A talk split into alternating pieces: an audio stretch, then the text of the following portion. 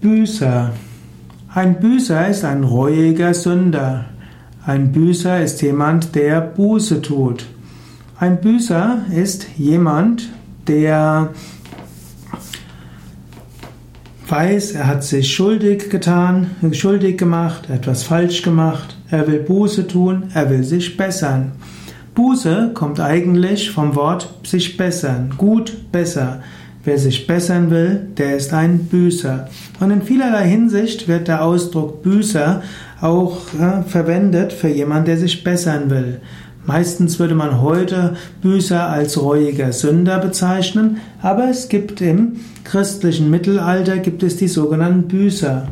Und nicht immer waren das solche, die gemeint haben, sie haben sich so schuldig gemacht sondern sie haben Buße getan, das heißt, sie haben alles getan, um sich zu bessern, um Gott zu erfahren.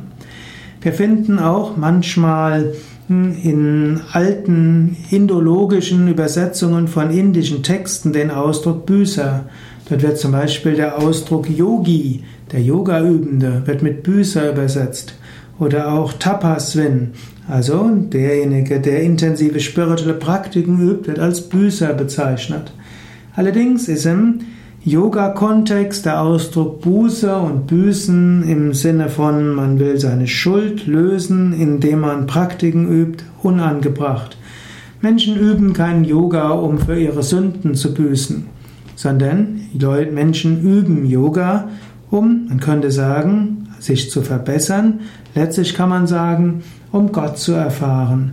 Man arbeitet an sich, um die Erfahrung Gottes zu ermöglichen. Und daher ist der Ausdruck Büßer eigentlich nicht angemessen im Yoga-Kontext und auch im christlichen Kontext ist nicht immer der Ausdruck Büßer so gedacht gewesen, wie wir ihn heute verstehen. Natürlich könnte man auch sagen, die Christen sprechen von der Ursünde und so ist jedermann schuldig von Kind aus auf, so wie Luther hat irgendwann mal gesagt, der Mensch ist schlecht von Kindheit auf, der Mensch ist sündig von Kindheit an, also muss er Buße tun, umkehren, aber Gott ist für die Vergebung der Sünden gestorben. Wenn wir Buße tun, dann wird Gott uns verändern. Das waren jetzt ein paar Anregungen zum Thema Büßer.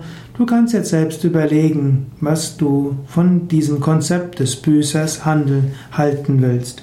Wie gesagt, im Yoga-Kontext gebrauchen wir den Wort Buße, Büßen und Büßer nicht.